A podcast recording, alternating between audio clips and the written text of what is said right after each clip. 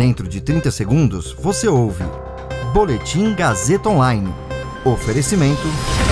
Se você tem muito o que dizer e quer escolher uma profissão para dar voz às suas ideias, a Faculdade Casper Libero é o seu lugar. Jornalismo, publicidade e propaganda, relações públicas, rádio, TV e internet. Todas as possibilidades abertas. Acesse casperlibero.edu.br e conheça as infinitas rotas que o mundo da comunicação oferece. Comunicação é mais do que uma escolha, é um modo de existir.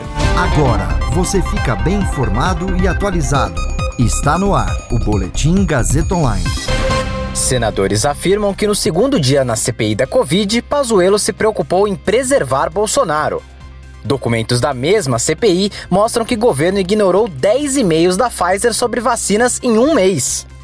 Eu sou Caio Melo e você ouve agora o Boletim Gazeta Online. Segundo avaliações de senadores integrantes da comissão parlamentar de inquérito, após dois dias de depoimento à CPI da Covid, o ex-ministro Eduardo Pazuello buscou principalmente preservar o presidente Jair Bolsonaro. Para os senadores, o general sustentou nestas quarta e quinta-feira essa posição em temas relativos à propagação do tratamento precoce e ações para evitar a compra de vacinas, entre as quais a Coronavac em outubro. O próprio presidente chegou a dizer que cancelaria o contrato para aquisição do imunizante chinês desenvolvido em parceria com o Instituto Butantan de São Paulo. Para o relator da CPI, senador Renan Calheiros, Pazuello foi o campeão das mentiras, entre os que prestaram depoimento à comissão. Segundo o levantamento do relator, o ex-ministro mentiu ou entrou em contradição pelo menos 14 vezes. Pazuello também evitou comentar comportamentos do presidente em desrespeito a medidas preventivas e sanitárias, como o uso de máscaras e a defesa do distanciamento social. O ministro afirmou que o presidente participou de reunião que ficou decidido que o governo federal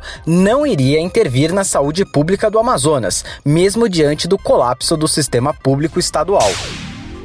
Uma série de e-mails entregues pela Pfizer à CPI da Covid em caráter sigiloso mostra a insistência da farmacêutica para negociar vacinas com o governo e a ausência de respostas conclusivas do Ministério da Saúde à proposta apresentada pela empresa no meio do ano passado. De 14 de agosto a 12 de setembro de 2020, quando o presidente mundial do laboratório mandou carta ao Brasil, foram ao menos 10 e-mails enviados pela farmacêutica discutindo e cobrando resposta formal do governo governo sobre a oferta apresentada. Segundo os documentos da CPI obtidos pela Folha, a primeira oferta da empresa foi formalizada ao Brasil em 14 de agosto, de 30 milhões e 70 milhões de doses, e tinha validade até o dia 29 daquele mês.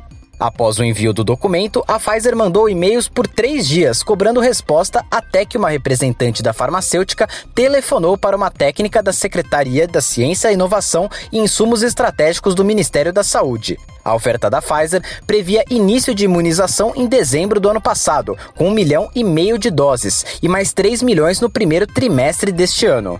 O Ministério da Saúde brasileiro só firmou acordo com o laboratório em março de 2021, quando adquiriu 100 milhões de doses, das quais 14 milhões devem ser entregues até junho e o restante até setembro deste ano. A existência ou não de respostas do governo à Pfizer se tornou um dos temas centrais da comissão após o depoimento do ex-secretário de comunicação, Fábio Van Garten, que relatou que as propostas do laboratório ficaram dois meses sem resposta.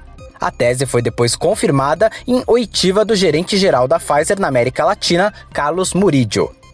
Esse boletim contou com suporte técnico de Agnoel Santiago, supervisão técnica de Roberto Vilela, coordenação Renato Tavares, direção da Faculdade Casper Liber e Gazeta Online, Wellington Andrade. Você ouviu Boletim Gazeta Online. Para saber mais, acesse radiogazetaonline.com.br.